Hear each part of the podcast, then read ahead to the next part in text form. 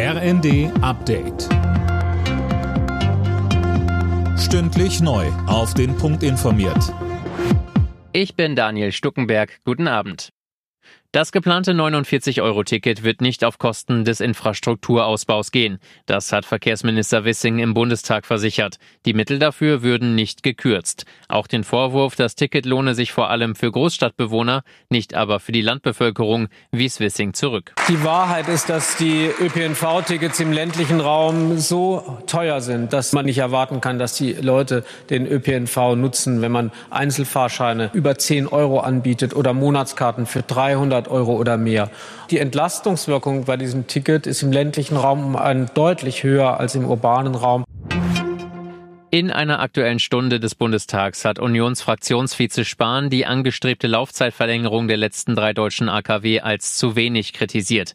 Die Bundesregierung lasse lieber alte Kohlekraftwerke laufen, als auf sichere Kernkraftwerke zu setzen, so Spahn.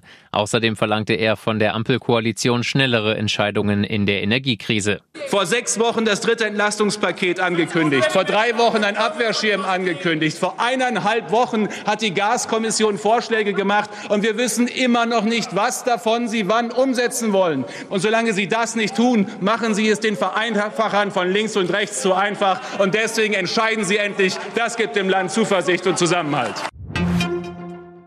Die EU hat nach eigenen Angaben hinreichende Beweise dafür, dass der Iran die Kamikaze-Drohnen geliefert hat, die Russland gegen die Ukraine einsetzt. Eine Sprecherin des Außenbeauftragten Borrell kündigte deshalb eine schnelle und harte Antwort an.